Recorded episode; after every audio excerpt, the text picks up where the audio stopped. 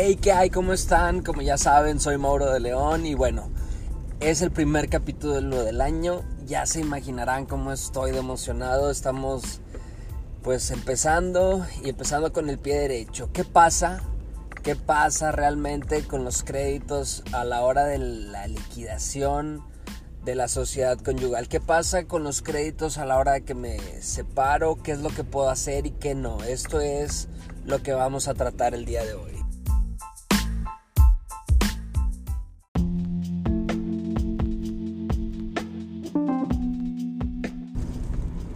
Entonces, bueno, vamos a poner un poco de antecedente para aquel que anda perdido, que no ha visto qué es eh, la liquidación de la sociedad conyugal o en qué momento la podemos tramitar, ¿no? Vamos a ver antecedentes. Eh, primero nos vamos a divorciar. Esto es conocimiento público, de antemano se sabe cómo se van a divorciar y si no, pónganmelo en algún comentario en las redes sociales. Mauro, necesito saber cómo me puedo divorciar. Si tienen alguna duda en particular, ya saben, no duden en mandarme algún mensaje. Y bueno, pues ya después del de, divorcio, es qué vamos a hacer con los bienes que se generaron, con lo que compramos a lo largo del, desde el día 1. Estamos de acuerdo que si bien es cierto, puede haber gente que diga, pues es que yo no trabajé a lo largo del matrimonio y así no importa todo lo que compramos desde el día 1 dentro de la sociedad conyugal y esto es este por bienes mancomunados, o sea, esos de que compartimos los bienes y del clásico me toca la mitad de todo, ¿sí? Porque los bienes separados, pues ya son bienes separados y cada quien lo suyo. Pero estamos hablando de los bienes mancomunados y todo lo que generamos.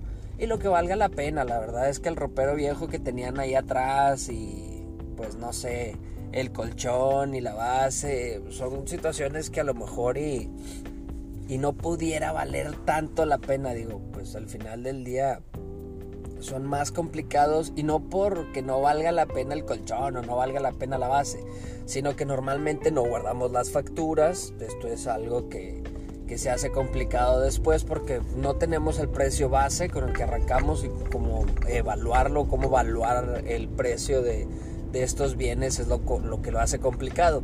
Al final del día, pues el expediente catastral te hace saber cuánto vale para el municipio tu casa, eh, la factura del carro y el libro azul te hace sacar cuánto vale el vehículo que estás usando a pesar del kilometraje, a pesar de los años, a pesar de todo. Entonces estos son los bienes más susceptibles y más fáciles de, de saber cuánto valen. Pero bueno, esto, entonces, estos bienes, terminando el divorcio, se hace un pequeño juicio después del juicio que se les llaman incidentes, porque es como posterior. Eh, si no llegamos a algún convenio, nos vamos al incidente de, liquidación de la sociedad conyugal, es decir, a la repartición de los bienes. Esto para que no, no se sientan mal si a la hora del divorcio no lo trataron, si no llegaron a algún arreglo, si su abogado les dijo que no, eh, bueno, que les va a cobrar más, por ejemplo, no, pues es que a mí me dijo que en el divorcio, bueno, el, el incidente es otro juicio, es completamente aparte, esto para que no se sientan mal, ¿sí? Esto creo que son todos los antecedentes, si me falta alguno, por favor, recuérdenmelo, y ahora sí vamos a entrar en materia.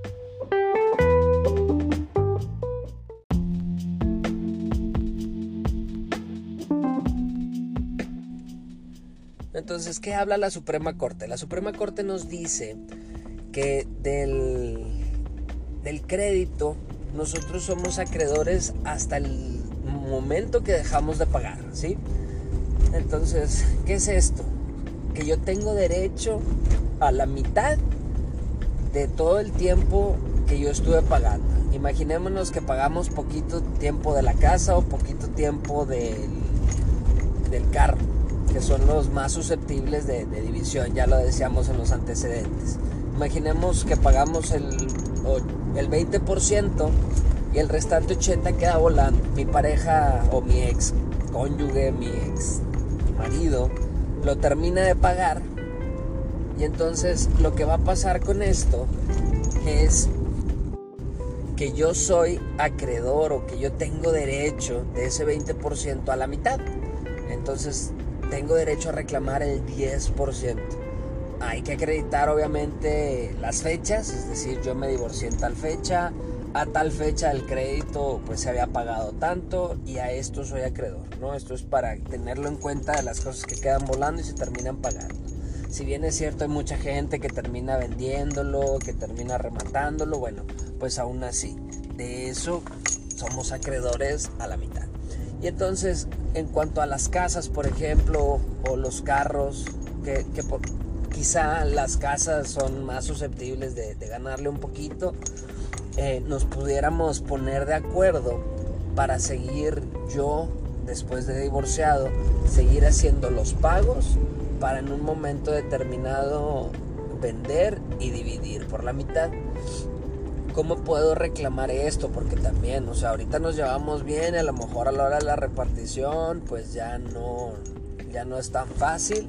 Bueno, eh, necesito acreditar todos y cada uno de los pagos, de recibido, de las fichas de depósito, la manera en la que lo puedan acreditar, dependiendo de, del bien que estemos por ahí tratando de, de adjudicarnos, ¿no?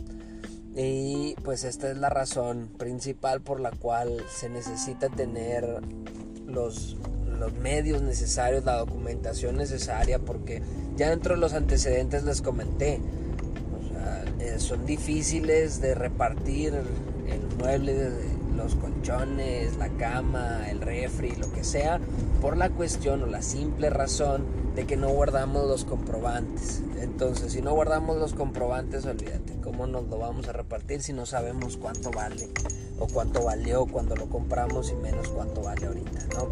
Entonces, bueno, la Suprema Corte habla al respecto de los créditos, ya les dije el cómo nos vamos a repartir, espero, espero haya quedado claro, si queda alguna duda ya saben que me pueden por ahí mandar algún mensaje.